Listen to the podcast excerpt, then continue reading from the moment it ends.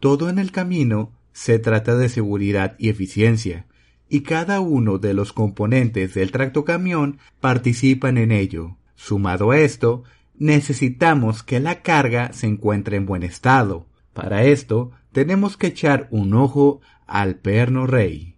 Hola, soy Sergio Alanís. Bienvenido a Amapod, el podcast de Amatroc. El día de hoy hablaremos de la selección y cuidados del perno rey. Así que comencemos.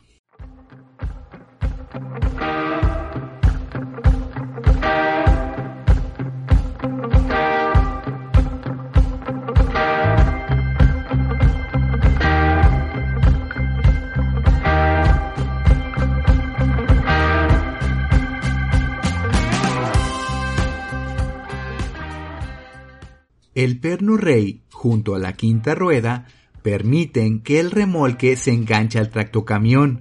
Si llegara a dañarse, podría causar que el remolque se separara del camión. Encontrar el perno rey no tiene ninguna dificultad.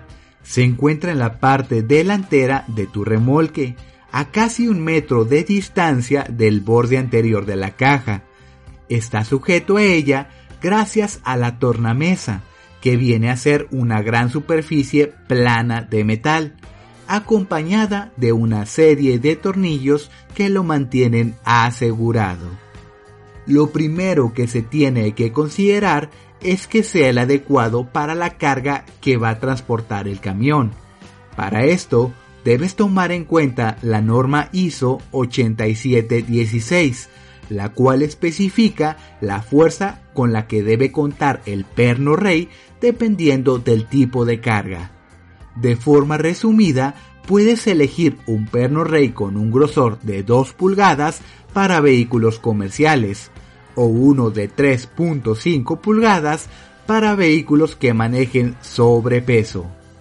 Contar con el perno rey adecuado es bueno e importante, pero no lo es todo al igual que otros componentes en tu tractocamión, sufre desgaste, especialmente porque se encuentra expuesto al medio ambiente.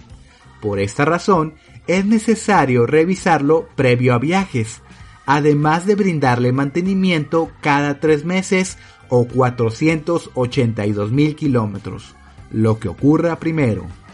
La revisión abarca la presencia de deformaciones, desgaste, altura, e inclinación del perno rey.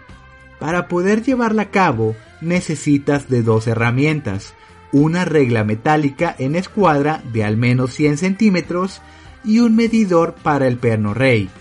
En orden, hay que empezar por verificar que la tornamesa no cuente con algún abombamiento. Debes considerar que el centro de tu medida va a ser el perno rey. Así que cuando coloques la regla en escuadra, debe estar en contacto con el perno y con la superficie de la tornamesa. Tomando esto como referencia, vas a girar la regla todo alrededor del perno rey manteniendo el contacto con la tornamesa. Existe la posibilidad que encuentres cierta convexidad o concavidad. Si este es el caso, hay que revisar si está dentro de lo establecido por la norma SAE J700 2011. Esta norma toma en cuenta la medida de un radio de 48.26 centímetros a partir del perno rey.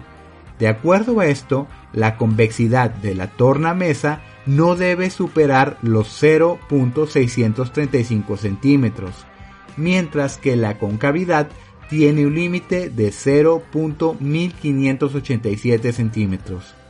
Seguido de esto, debes confirmar que el perno posee características aceptables de altura, desgaste e inclinación. Por su parte, la altura y la inclinación del perno rey se pueden medir al mismo tiempo con el medidor, el cual cuenta con una forma rectangular y con varias indentaciones que se adaptan a la perfección con la forma del perno rey. Posicionarlo es sencillo, ya que el mismo medidor posee la indicación de la dirección adecuada. Las indentaciones te permiten evaluar si la altura del perno rey es la adecuada. puede ser que al elegir el perno no se tomara en cuenta el grosor de la placa metálica de la tornamesa, causando una descompensación. Si tenías la duda, te aclaro que la tornamesa puede variar en grosor pudiendo medir entre 3 octavos o media pulgada. Ahora, sobre la inclinación, esta la puedes notar al comparar con tu medidor. En este caso no hay margen de error. El perno rey siempre debe formar un ángulo de 90 grados en relación con la tornamesa. Finalmente, revisamos el desgaste. En tu medidor puedes ver una ranura alargada y ancha con forma de botella. Esta representa el diámetro que debe tener el perno rey en su base, que sería la parte más ancha de la botella, y la de la parte que entra en contacto con el cerrojo. Si en algún momento durante la revisión llegaste a notar abombamiento, deformaciones, inclinación o un desgaste que supere el máximo marcado por las normas, es hora de cambiar el perno. También entra en este criterio cualquier tipo de movilidad. Recuerda que por las exigencias que debe soportar el perno, este no puede ser reparado. Con esto, llegamos al final del episodio. Espero que esta información te sea de utilidad. Si hay algún tema del que te gustaría que hablemos o buscas cotizar tractopartes, envíanos un correo a www.amatroc.com.mx diagonal podcast. Que tengas una excelente semana. Hasta pronto.